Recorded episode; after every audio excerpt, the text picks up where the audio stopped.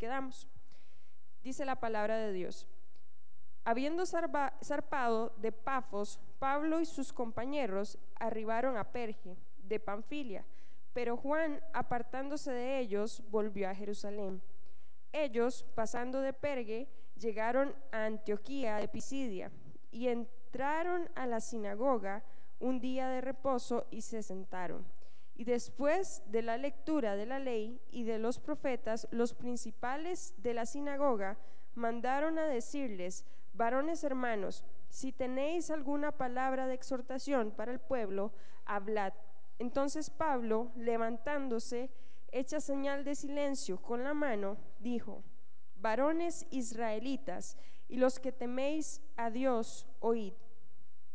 El Dios de este pueblo, de Israel, escogió a nuestros padres y enalteció al pueblo, siendo ellos extranjeros en tierra de Egipto, y con brazo levantado los sacó de ella. Y por un tiempo, como de cuarenta años, los soportó en el desierto.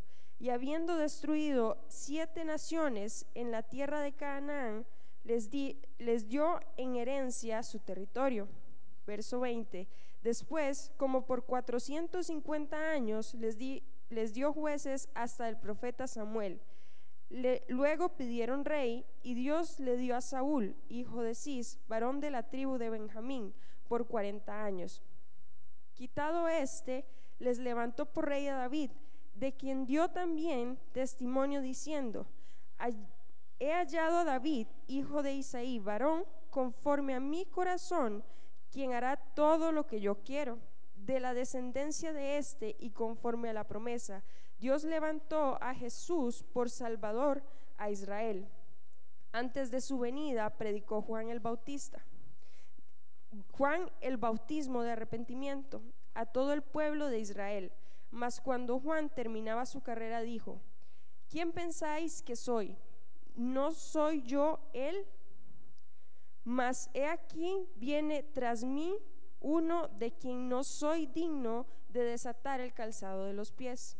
Varones hermanos, hijos del linaje de Abraham, y los que entre vosotros teméis a Dios, a vosotros es enviada la palabra de esta salvación, porque los habitantes de Jerusalén y sus gobernantes no conociendo a Jesús ni las palabras de los profetas que se leen todos los días de reposo, las cumplieron al condenarle. Y sin hallarle en él causa digna de muerte, pidieron a Pilato que se le matase. Y habiendo cumplido todas las cosas que de él estaban escritas, quitándolo del, del madero, lo pusieron en el sepulcro. Mas Dios le levantó de los muertos. Del verso 13 al verso 30 fue el estudio de el último jueves que estuvimos repasando y estuvimos estudiando el libro de los Hechos. Y vemos cómo Pablo y Bernabé entran a la sinagoga. Y cuando estaban en la sinagoga, ellos le preguntan que si tienen algo que decir, que si tienen algo que compartir. Y en ese momento, claro, Pablo y Bernabé aprovechan para hablar del Evangelio, porque eso era lo que andaban haciendo Pablo y Bernabé. Y entonces vemos cómo Pablo comienza su discurso y empieza a hablarles un discurso muy parecido a los discursos que había dado Pedro, que ya hemos estudiado. Pablo empieza a fundamentar todo lo que él está enseñando en el Antiguo Testamento, empieza a fundamentar todo lo que ya estaba escrito por los profetas y por el rey David. ¿Por qué hace Pablo esto? Y por, el mismo motivo que lo hace Pedro. Pablo empieza a hablarles con fundamento bíblico, con fundamento, porque él le dice, lo que ustedes están estudiando en las sinagogas es lo que está escrito, y de quien se habla es de Jesús. Mas los, los em, jefes de Jerusalén cumplieron esta palabra sin aún conocerla. Ellos no conocían la palabra, pero cumplieron la palabra al matar a Jesús. Porque ya hemos visto que en el libro de, Isaías, en Jeremías, en, varios profetas, está escrito acerca de la venida del Mesías, acerca de lo que Jesucristo iba a venir a hacer a la tierra. Y ellos estaban cumpliendo esa palabra. Y entonces Pablo empieza a predicar y empieza a hablarles. Y en el verso 27 leemos, porque los habitantes de Jerusalén y sus gobernantes, no conociendo a Jesús ni las palabras de los profetas que se leen todos los días de reposo, las cumplieron al condenarle. Y sin hallar en él causa digna de muerte, pidieron a Pilato que se le matase. Y habiendo cumplido todas las cosas que de él estaban escritas, quitándolo del madero, lo pusieron en el sepulcro. Mas Dios le levantó de los muertos. Y vamos a empezar a leer en esta noche en el verso 31 y dice, y él se apareció durante muchos días a los que habían subido juntamente con él de Galilea a Jerusalén, los cuales ahora son sus testigos ante el pueblo. Y nosotros también os anunciamos el Evangelio de aquella promesa hecha a nuestros padres. Recordemos que en Hechos capítulo 1, Gunirael nos enseñaba acerca de todas las apariciones que Jesús tuvo, que Jesús se presentó a las personas en el momento después de que Él resucita. Y aquí hay un versículo que engloba la mayor cantidad de personas que Jesús se les presenta. En Primera de Corintios 15, del versículo 5 al 8, leemos lo siguiente. Lo puede ver en la pantalla, mi hermano. Dice, dice el verso 5. Y que apareció a Cefas y después a los doce. Después apareció a más de 500 hermanos a la vez, de los cuales muchos viven aún y otros ya duermen. Después apareció a Jacobo, después a todos los apóstoles y al último de todos, como a un abortivo, me apareció a mí. Recordemos que en Hechos capítulo 1, cuando se les aparece Jesús a los discípulos, les dice que ellos van a ser testigos de esto. Y ellos iban a empezar a predicar el Evangelio testificando de lo que habían visto, de la resurrección de Jesucristo. Y eso es lo que empieza Pablo a decirles. Nos, dice el verso, y él se apareció durante muchos días a los que habían subido juntamente con él de Galilea a Jerusalén, los cuales ahora son sus testigos ante el pueblo. Más de 500 personas eran testigos de la resurrección de Jesucristo. Y Pablo estaba haciendo énfasis en esto. Y les dice, y nosotros también os anunciamos el Evangelio de aquella promesa hecha a nuestros padres. ¿De cuál promesa se refiere? La promesa hecha al pueblo de Israel, que de, de la descendencia de David iban a ser el Mesías, iban a ser el Salvador. Y Pablo les empieza a hablar y les empieza a decir, esa promesa que fue hecha a nuestros padres se está cumpliendo en la persona de Jesucristo. Y eso es lo que Pablo les empieza a hablar. Verso 33 dice, la cual Dios ha cumplido a los hijos de ellos, a nosotros, resucitando a Jesús, como está escrito también en el Salmo segundo. Mi hijo eres tú, yo te he engendrado hoy. Eso está en Salmos capítulo 2, verso 7. Dice, yo publicaré el decreto, Jehová me ha dicho, mi hijo eres tú, yo te engendré hoy. Recordemos que el libro de los Salmos es un libro también profético. Y ya hemos estudiado y estuvimos estudiando varios versículos que están escritos en el, libro de, de los Salmos que escribe David, que no hace alusión de él, sino está hablando de Jesús. Vamos a ir a Hebreos capítulo 1 y vamos a leer del verso 5 al 14. Hebreos capítulo 1 del verso 5 al 14.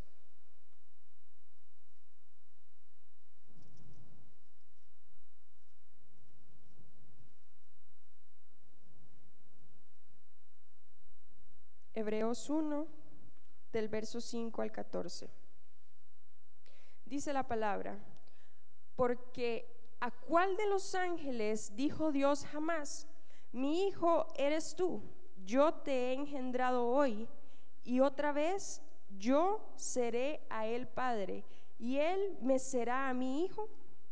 Y otra vez, cuando introduce al primogénito en el mundo, dice, adórenle todos los ángeles de Dios. Ciertamente de los ángeles dice, el que hace a sus ángeles espíritus y a sus ministros llama de fuego. Mas del Hijo dice, tu trono, oh Dios, por el siglo del siglo, centro de equidad, es el cetro de tu reino. Has amado la justicia y aborrecido la maldad, por lo cual te ungió Dios, el Dios tuyo, con óleo de alegría más que a tus compañeros. Tú, oh Señor, en el principio fundaste la tierra y los cielos, son obra de tus manos. Ellos perecerán, mas tú permaneces, y todos ellos se envejecerán como una vestidura, y como un vestido los envolverás y serán mudados, pero tú eres el mismo, y tus años no acabarán. Vemos entonces cómo en Hebreos vuelve a mencionar este salmo que estábamos leyendo, este salmo 2, porque dice, mi hijo eres tú, yo te engendré hoy. Y Hebreos capítulo 1, verso 5 nos afirma de quién se está hablando. Y de quién se está hablando es de Jesús. Asimismo, vamos a la presentación. Asimismo, vemos el Salmo 110, el versículo 1. Dice la palabra, Jehová dijo a mi Señor, siéntate a mi diestra hasta que ponga a tus enemigos por estrado de tus pies.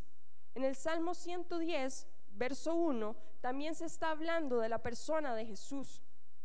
Y entonces Pablo en su predicación dice, como está escrito también en el Salmo segundo, mi hijo eres tú, yo te he engendrado hoy.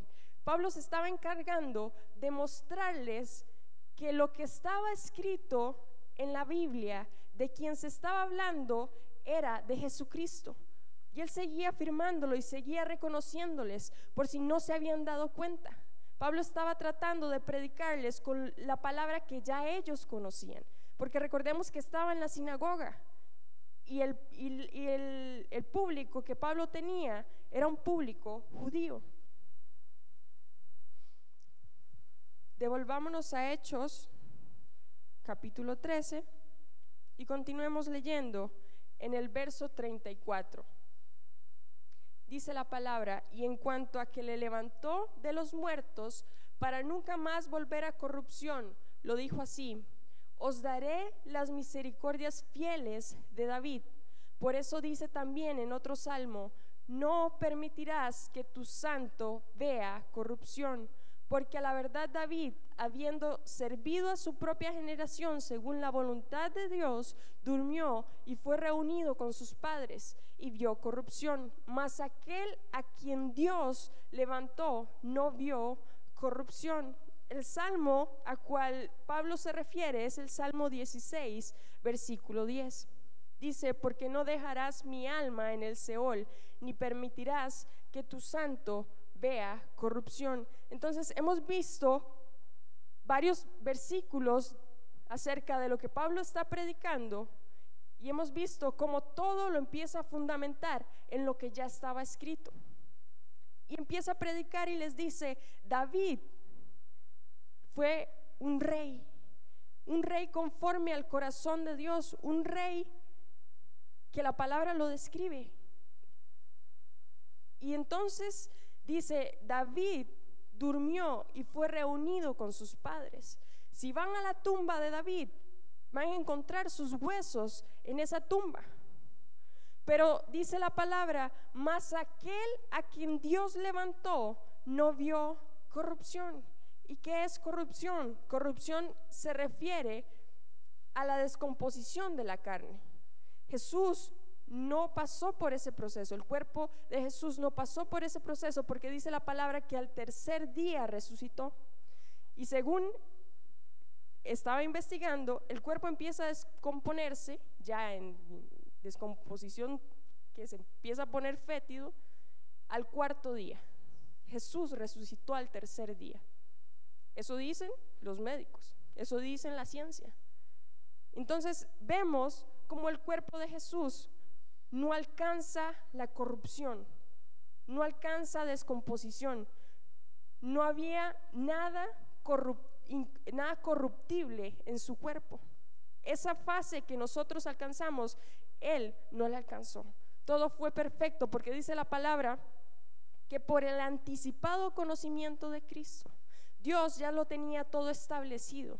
Todo lo que Jesucristo venía a hacer a la tierra ya estaba establecido. Dios ya había trazado un plan y sabía en su perfecta voluntad cómo, cuándo y dónde debía ocurrir. Continuemos en el verso 38.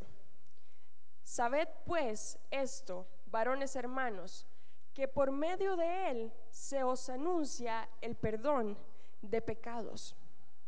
Recordemos que el pueblo de Israel se regía bajo la ley mosaica, bajo la ley que Dios le había dado a Moisés. ¿Y qué era esto, mi hermano? Resulta que ellos tenían un modelo levítico, donde el sumo sacerdote ofrecía sacrificio por el perdón de pecados una vez al año del pueblo. Y entonces Pablo empieza y les predica y les dice, por medio de él, recordemos que Pablo viene hablando de Jesús, de la persona de Jesucristo y les empieza a decir, por medio de Jesucristo se os anuncia el perdón de pecados. Seguro pusieron cara como de, ¿qué estará hablando Pablo? ¿Qué estará queriéndonos decir Pablo? Si tenemos la ley establecida que una vez al año el sacerdote, el sumo sacerdote, ofrece sacrificio por el perdón de pecados nuestros. Vámonos a Romanos capítulo 5, verso 12.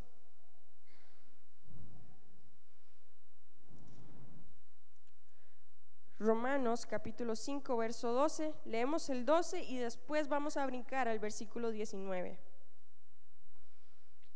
Dice el verso 12. Por tanto, como el pecado entró en el mundo por un hombre y por el pecado de la muerte, así la muerte pasó a todos los hombres por cuanto todos pecaron. Resulta, mi hermano, que cuando Adán peca, el pecado entra en el, hombre. Y por ende, todos los que nacemos después de ahí, venimos con una condición pecaminosa. Traemos pecado, nacemos en pecado. Y eso es lo que dice la palabra. Dice, todos los hombres por cuanto por cuanto todos pecaron, todos, no hay uno que no haya pecado. Y entonces, vemos, leamos el verso 19, dice, porque así como por la desobediencia de un hombre los muchos fueron constituidos pecadores, así también por la obediencia de uno los muchos serán constituidos justos. Pero la ley se introdujo para que el pecado abundase mas cuando el pecado abundó, sobreabundó la gracia. Gloria a Dios por esto. Para que así como el pecado reinó por la muerte, así también la gracia reine por la justicia para vida eterna, mediante Jesucristo, Señor nuestro. Y entonces esto era un cambio total a lo que el pueblo judío estaba acostumbrado, a lo que el pueblo judío seguían sus leyes y sus tradiciones. Y entonces Pablo les empieza a hablar y les empieza a decir, Jesucristo vino, murió y resucitó. Dios le levantó de los muertos para que por medio de él alcancemos el perdón de pecados. Ese era el mensaje que Pablo les estaba dando. Y en el verso 39 de Hechos capítulo 13 le dice, y que de todo aquello de que por la ley de Moisés no pudisteis ser justificados, en él se ha justificado todo aquel que cree. Vea lo que les está diciendo Pablo. Por la ley de, Moisés no pueden ser justificados. ¿Qué pasaba con la ley de Moisés? Resulta que si una vez al año se presentaba el sumo sacerdote a ofrecer sacrificio para el perdón de pecado, pero esto no bastaba para el resto de la vida. Resulta que el siguiente año había que hacer lo mismo y el siguiente año había que hacer lo mismo. Entonces no había una justificación. Había que estar renovando constantemente por medio de sacrificios para que eh, la ofrenda subiera delante de Dios y hubiese perdón de pecados. Pero resulta que entonces como Jesucristo viene y muere, dice que en Él es justificado todo el que cree. Y resulta, mi hermano, que la muerte y el sacrificio de Jesús fue una sola vez y para siempre. Después de eso no hay más sacrificio, dice la palabra, no hay más nada que hacer. Por medio de Él somos justificados. Vámonos a, Romanos 3, capítulo 3, versículo 21 al 31. Romanos capítulo 3, del versículo 21 al 31. Dice el título, la justicia es por medio de la fe. Pero ahora, aparte de la ley, se ha manifestado la justicia de Dios, testificada por la ley y por los profetas. La justicia de Dios por medio de la fe en Jesucristo, para todos los que creen en Él, porque no hay diferencia. Por cuanto todos pecaron y están destituidos de la gloria de Dios siendo justificados gratuitamente por su gracia, mediante la redención que es en Cristo Jesús, a quien Dios puso como propiciación por medio de la fe en su sangre, para manifestar su justicia a causa de haber pasado por alto en su paciencia los pecados pasados, con la mira de manifestar en este tiempo su justicia, a fin de que Él sea el justo y el que justifica al que es de la fe de Jesús. Voy a hacer una pausa ahí. Vamos a volver a leer el verso 26. Dice, con la mira de manifestar en este tiempo su justicia, a fin de que quien sea justo, Él. Somos justificados por medio de Jesucristo, pero no porque nosotros somos justos, sino porque Él es el justo porque Él fue el que cargó en, la cruz nuestros pecados. Mi hermano, es que nosotros, por nosotros mismos, no somos justos. Es a través de Jesucristo que la justicia se refleja en nosotros. Por medio de su sacrificio, por medio de lo que Él hizo en la cruz, nos reconcilió con el Padre. Y ahora tenemos acceso directo hacia su presencia. Y es por eso que el justo es Él y no nosotros. Verso 27 dice, ¿dónde pues está la jactancia? Queda excluida. ¿Por cuál ley? ¿Por la de las obras? No, sino por la ley de la fe. Concluimos pues que el hombre es justificado por fe sin las obras de la ley. ¿Es Dios solamente Dios de los judíos? No. ¿Es también Dios de los gentiles? Ciertamente también de los gentiles porque Dios es uno y Él justificará por la fe a los de la circuncisión y por medio de la fe a los de la incircuncisión. Luego, por la fe invalidamos la ley en ninguna manera, sino que confirmamos la ley. Vean lo que escribe Pablo en Romanos nos empieza a hablar que a través de Jesucristo somos justificados. A través de Él alcanzamos el título de ser justos. Pero también nos dice que no es por obras, sino es por fe. Todo aquel que cree en Jesús es justificado. Esto no es por obras, y nos dice que solo basta creer y esto es algo gratuito. Esto no tiene costo. La salvación, la justificación y el llegar a los pies de Cristo, mi hermano, basta con solo creer, basta con solo tener fe. Y eso era lo que les estaba diciendo Pablo.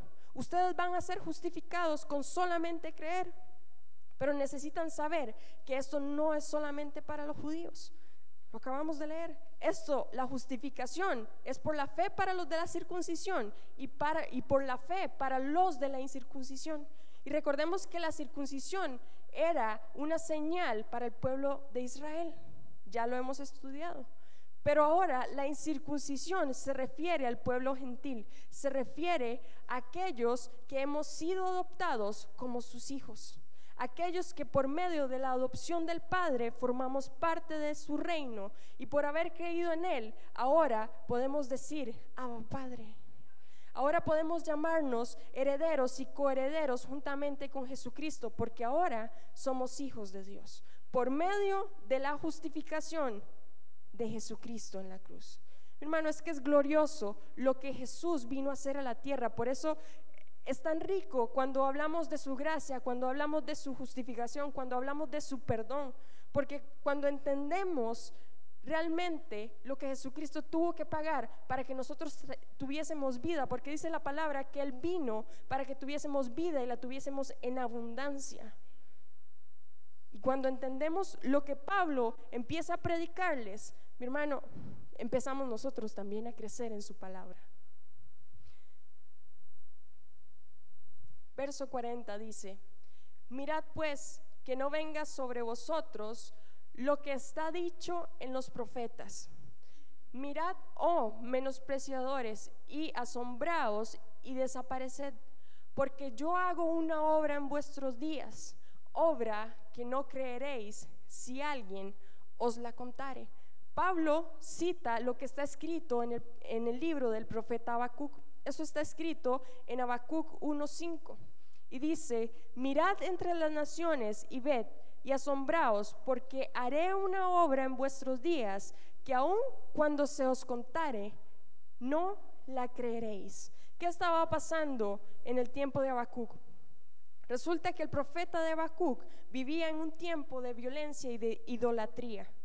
Y Habacuc, el libro de Habacuc es como el libro de lamentaciones. Habacuc no se dirige hacia el pueblo a profetizar, sino que el libro de Habacuc es una conversación entre Dios y Habacuc. Y Habacuc presenta delante de Dios como una queja. Le dice, Señor, mira lo que está aconteciendo en tu pueblo, tanta injusticia, tanta idolatría, tanta maldad, y no vas a hacer nada. Usted lo puede leer, el libro de Habacuc solo tiene tres capítulos, es muy corto. Y entonces el profeta le dice a Dios, Señor, ¿no vas a hacer nada? Y entonces Dios le contesta esto en el verso 5 y le dice, mirad entre las naciones y ved y asombraos, porque haré una obra en vuestros días, que aun cuando se os contare, no la creeréis. Resulta que Dios iba a usar el pueblo de los calderos, un pueblo pagano, para hacer justicia en el pueblo de Israel. Y entonces Habacuc se molesta también y le dice, Señor, ¿cómo vas a utilizar una nación que es aún más pecadora que el pueblo de Israel para venir y traer justicia a Israel? Habacuc, aunque se le estaba contando, no entendía, no creía lo que Dios iba a hacer, porque Dios tenía un propósito. Dios, mi hermano, es que todo lo que Dios hace tiene un propósito, todo lo que ocurre en nuestra vida tiene un propósito. Nada es por casualidad. Nada, mi hermano, es que nada, absolutamente nada. Desde que usted se levanta, desde que usted abre los ojos, Dios tiene el control de todo. Cuando usted duerme, Dios tiene el control de todo. Mi hermano, yo he aprendido que mi confianza es Él, que no hay de qué preocuparse, no hay de qué temer, mi hermano, porque si mañana morimos, ¿para dónde vamos? Cuando usted está seguro, cuando usted tiene certeza de quién es su Dios, usted vive confiado, usted vive tranquilo. Y entonces, Habacuc no estaba creyendo. Y Dios le dice, ved y asombraos porque haré una obra en vuestros días que aun cuando se os contare no la creeréis. Y Pablo en su discurso les empieza, recordemos que les está hablando a los judíos y les empieza a decir, mirad pues que no venga sobre vosotros lo que está dicho en los profetas. Mirad, oh menospreciadores, y asombraos y desapareced, porque yo hago una obra en vuestros días, obra que no creeréis si alguien os la contare. Pablo les estaba diciendo, Dios está haciendo algo. Cuidado, les pasa lo mismo que ya estaba escrito no se dan cuenta de lo que Dios estaba haciendo. Ellos no tenían la capacidad de entender y de ver más allá, porque Dios estaba obrando, pero ellos estaban cegados, ellos no entendían. Mi hermano, y yo traigo esta palabra a nosotros el día de hoy. ¿Será que nosotros estamos realmente viendo lo que Dios está haciendo? ¿O solamente estamos escuchando que viene un avivamiento, que viene un despertar espiritual? Y como no lo estamos viviendo, entonces no lo creemos. Entonces no lo vemos con nuestros ojos, porque ponemos nuestra humanidad delante y no vemos más allá. No vemos cómo Dios obra en nuestras vidas. Porque bien dice la palabra, todas las cosas nos ayudan a bien. Todas. Y entonces todo lo que ocurre a nuestro alrededor es Dios obrando, es Dios haciendo. Y cuidado, mi hermano, cuidado que no nos pase lo que les estaba pasando a estos judíos. Aunque Pablo les estaba contando y les estaba diciendo, yo mismo soy testigo de que Jesucristo resucitó, porque recordemos que Pablo en Corintios escribe, a mí como a un abortivo fue el último que Jesús se presentó. Pablo había sido testigo también de la resurrección de Cristo. Y él como testigo les estaba contando lo que Jesús había venido a hacer a la tierra y lo que podíamos obtener a través de su muerte. Y los judíos, verso 42, dice el verso 42, cuando salieron ellos de la sinagoga de los judíos, los gentiles les rogaron que el día siguiente, día de reposo, les hablasen de estas cosas. El día de reposo era hasta el día siguiente, hasta el sábado siguiente. O sea, pasaba una semana y hasta el siguiente sábado comenzaba el día de reposo. Entonces, ellos estaban escuchando la palabra de Dios. Vemos que en la sinagoga habían judíos. ¿Vean qué dice la palabra? Gentiles también estaban escuchando esta palabra. Y dice que les rogaron les estaba diciendo, Pablo, ¿puedes volver a predicar este mismo mensaje el próximo sábado? Les estaban rogando, ellos tenían sed y hambre por escuchar lo que Pablo estaba predicando, esa verdad que Pablo estaba predicando. ¿Será que nos pasa eso a nosotros? ¿Será que el domingo cuando el pastor está predicando no ha terminado y ni, siquiera le decimos, pastor, ¿será que puede predicarnos de esto mismo el próximo domingo? No, mi hermano, más bien estamos viendo a ver cuándo va a terminar la prédica. Y cuando el pastor dice cinco minutos y sabemos que no son cinco minutos, van a ser como 10, 15 minutos, uno dice, la tripa, qué hambre. Estos hombres tenían sed y hambre por conocer la verdad. Mi hermano, es que cuando usted y yo tenemos hambre de la palabra, pasa esto. Venimos a buscar como sea. No importa que estemos cansados, no importa que vengamos atribulados, no importa que todo nuestro alrededor parezca estar mal. Nosotros sabemos que nos conviene y sabemos qué es lo que queremos. Crecer en su palabra y conocer más de nuestro Maestro. Y eso es lo que estamos haciendo en esta noche. Cuando leemos su palabra, entendemos quién es nuestro Dios. Cuando hay esa hambre, mi hermano, usted como sea busca escuchar la palabra, usted como sea busca tener un rato de intimidad con Dios, como sea, como sea, mi hermano. Estos gentiles rogaban y le decían, háblanos de estas cosas. Hermano, y es que usted y yo aquí somos privilegiados, porque resulta que he escuchado testimonios de personas que viajan hasta tres horas en caballo, a pie, caminando para llegar a una iglesia y escuchar la palabra de Dios. ¿Y qué sacrificio hacemos usted y yo? No quedarnos durmiendo en la casa mientras llueve. Ese es el sacrificio. Tal vez muchos no vinieron hoy porque son de azúcar. No sé. Siempre ponemos muchos peros delante de buscar la presencia de Dios, delante de buscar su palabra. Siempre. Y estos hombres gentiles, por primera vez, claro, mi hermano, los judíos en la sinagoga siempre acostumbraban a leer lo que estaba escrito, ellos acostumbraban a estudiar, pero los gentiles no, los gentiles no estaban acostumbrados a escuchar el Evangelio, y mucho menos que había perdón de pecados para ellos, que ya no era solo exclusivo para el pueblo de Israel. Apocalipsis 22, 17 dice, y el espíritu y la esposa dicen, ven. Y el que oye diga, ven. Y el que tiene sed, venga. Y el que quiera tome del agua de la vida gratuitamente. El que tiene sed busca el agua, el que tiene hambre busca qué comer. Pero esto solo lo genera el Espíritu Santo. El Espíritu Santo es el que genera en nosotros el querer como el hacer, por su perfecta voluntad. Él es el que nos hace querer buscar más la presencia de Dios, querer ser más como Dios. Y es por eso que usted debe tener una relación con Dios. Porque por sus propios medios, mi hermano, es que no se trata de que nosotros buscamos a Dios, porque dice la palabra que Él nos amó primeramente a nosotros. Él primeramente nos buscó y nos llamó a nosotros. Y es en, una acción de gratitud que nosotros estamos aquí, porque entendemos lo que significa este sacrificio y entendemos qué es lo que nos conviene. Mi hermano, es que no hay que ser muy inteligente para saber que esto es gratuito. Aquí está en la palabra. Basta con leerlo para saber que la vida eterna que Dios nos ofrece es gratuita. No tenemos que hacer nada porque dice que la salvación no es por obras. Eso no va a ser por obras. Basta con creer en Jesús. Claro, mi hermano, usted y yo tenemos una responsabilidad. Predicar el Evangelio, traer esas almas a Cristo. Pero eso es algo que hacemos, mi hermano. ¿Sabe por qué? Porque por gracia lo recibimos, por gracia lo damos. Es por gracia. Todo se basa en la gracia de Jesucristo. Verso 43 de Hechos capítulo 13.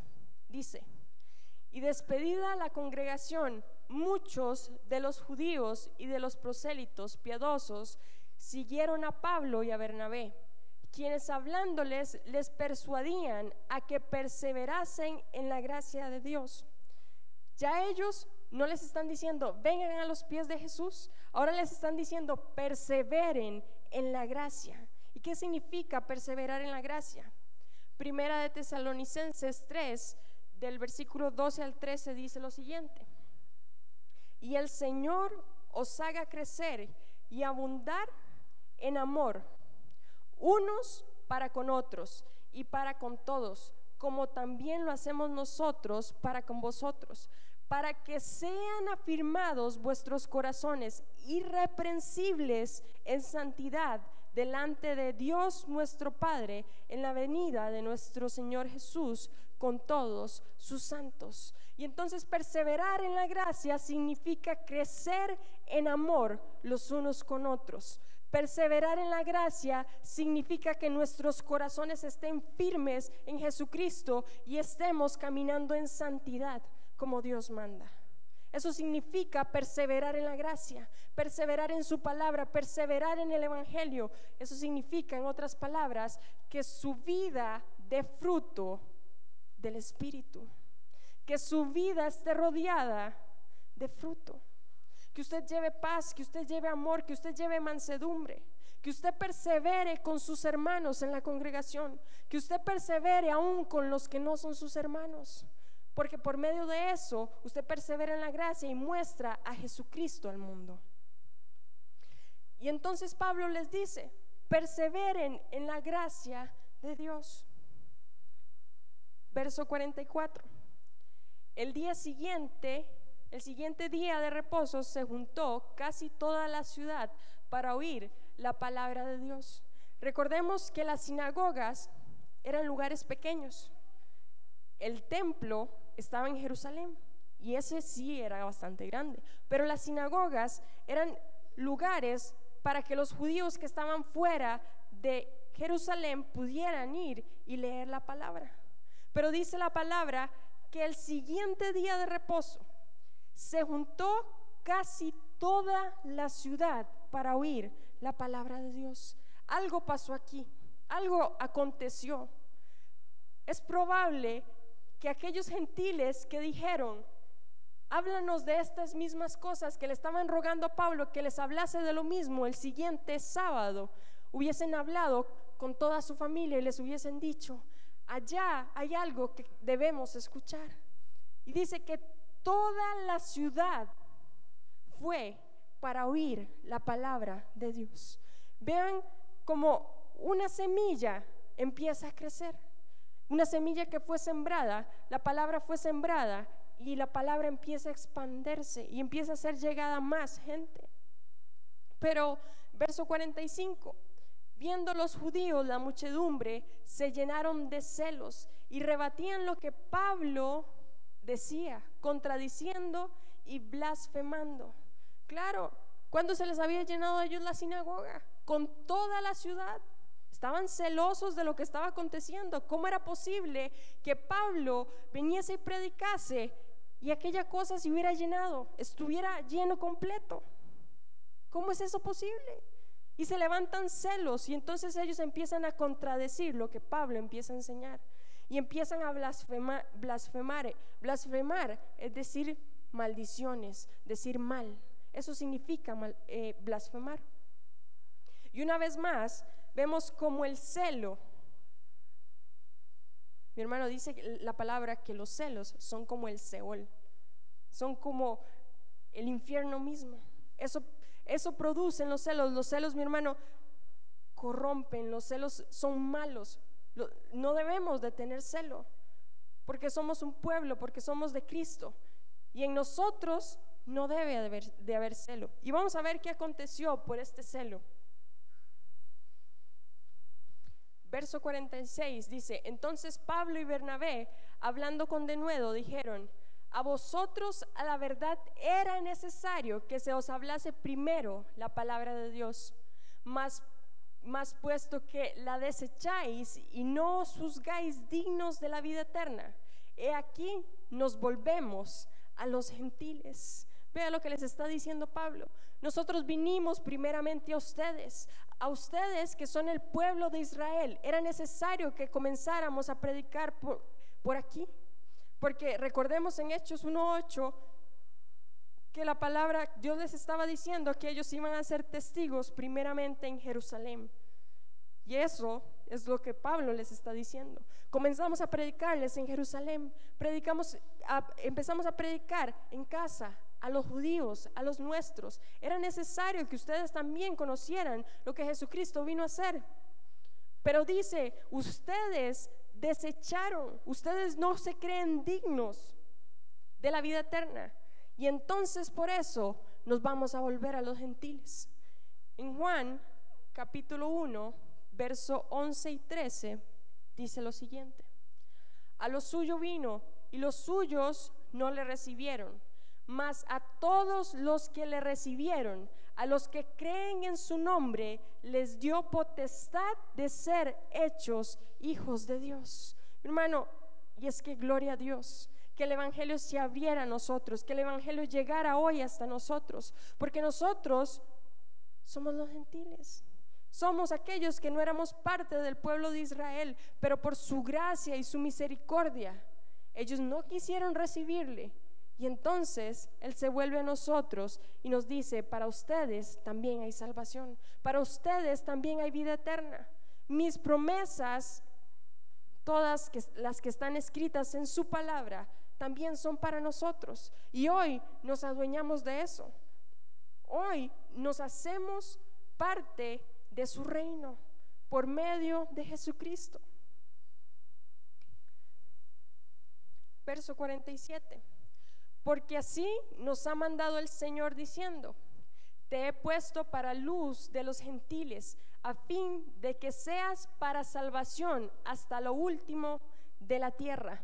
Pablo en este punto ya tenía muy claro qué era lo que él tenía que ir a hacer. Ya Pablo sabía cuál era su ministerio. Y aquí no los está diciendo una vez más.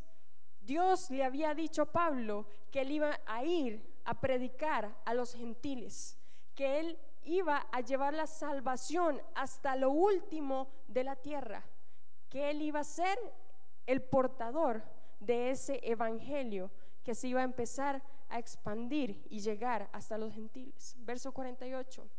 Los gentiles, oyendo esto, se regocijaban y glorificaban la palabra del Señor y creyeron todos los que estaban ordenados para vida eterna. Mi hermano, ellos estaban entendiendo lo que estaba aconteciendo. A diferencia de los judíos que se levantaron en celo, ellos sí comprendieron lo maravilloso y lo glorioso que Pablo les estaba predicando, que el Evangelio iba a ser también para ellos y ellos glorificaban y ellos se alegraban de escuchar las buenas nuevas que Pablo les estaba predicando. Ellos sí estaban valorando el Evangelio, lo que Jesucristo había hecho en la cruz. Verso 49 dice, y la palabra del Señor se difundía por toda aquella provincia. Verso 50, pero los judíos instigaron a mujeres piadosas y distinguidas y a los principales de la ciudad y levantaron persecución contra Pablo y Bernabé y los expulsaron de sus límites. Vamos a ir a ver a segunda de Timoteo, capítulo 3, del 1 al 17.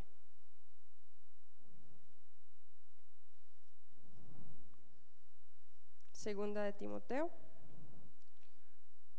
capítulo 3, del 1 al 17.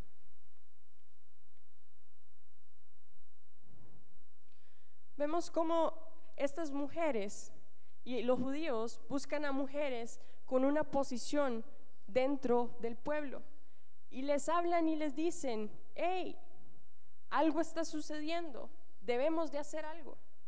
Y entonces empieza a levantarse una persecución. Y en el verso, en primera, en segunda de Timoteo, capítulo 3, verso 1 dice, también debes saber esto, que en los postreros días vendrán tiempos peligrosos, porque habrá hombres amadores de sí mismos, ávaros, vanagloriosos, soberbios, blasfemos, desobedientes a los padres, ingratos, impíos. Mi hermano, esto está describiendo lo que estamos viviendo hoy en día. Verso 3, sin afecto natural, implacables, calumniadores, intemperantes, crueles, aborrecedores de lo bueno, traidores, impetuosos, infatuos, amadores de los deleites más que de Dios.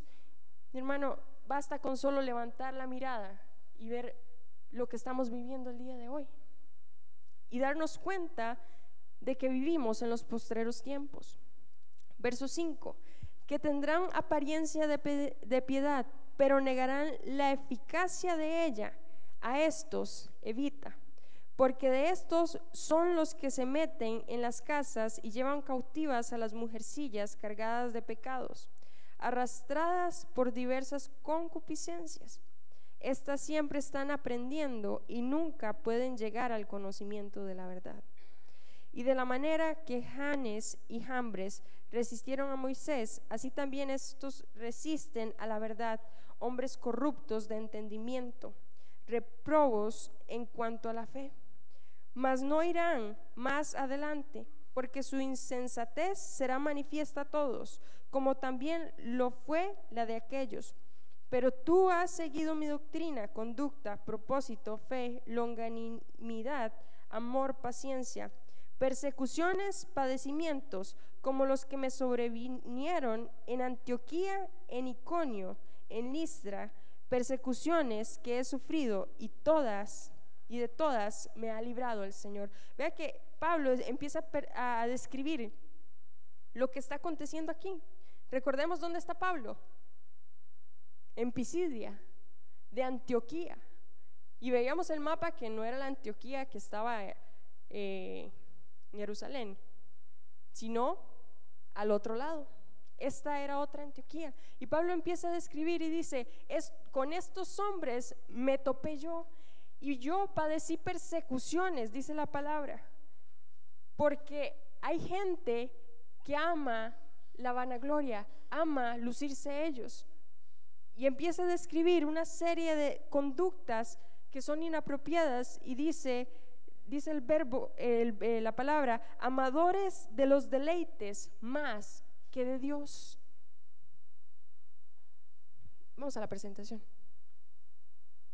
Y entonces vemos en el verso 50, donde estos hombres que describe Pablo, dice, pero los judíos instigaron a mujeres piadosas y distinguidas y a los principales de la ciudad y levantaron persecución contra Pablo y Bernabé y los expulsaron de sus límites. Pero vemos en, segunda de Timoteo donde Pablo dice, de todas estas persecuciones me libró Dios. De todo lo que ellos quisieron hacerme, Dios me libró. Y es que ese es el Dios que nosotros tenemos, mi hermano. Aunque se levanten contra mí mil y diez mil, no llegarán a mí, caerán a mi diestra, dice su palabra. Porque Jesucristo va como poderoso gigante delante de nosotros.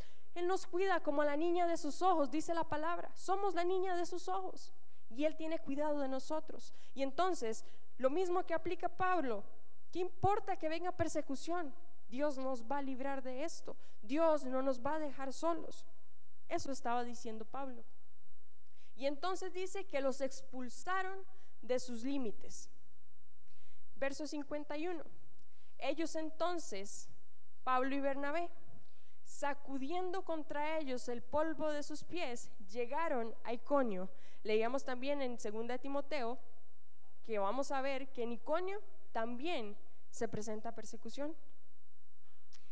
Mateo capítulo 10, verso 14 y 15, veamos qué significa sacudirse el polvo de sus pies.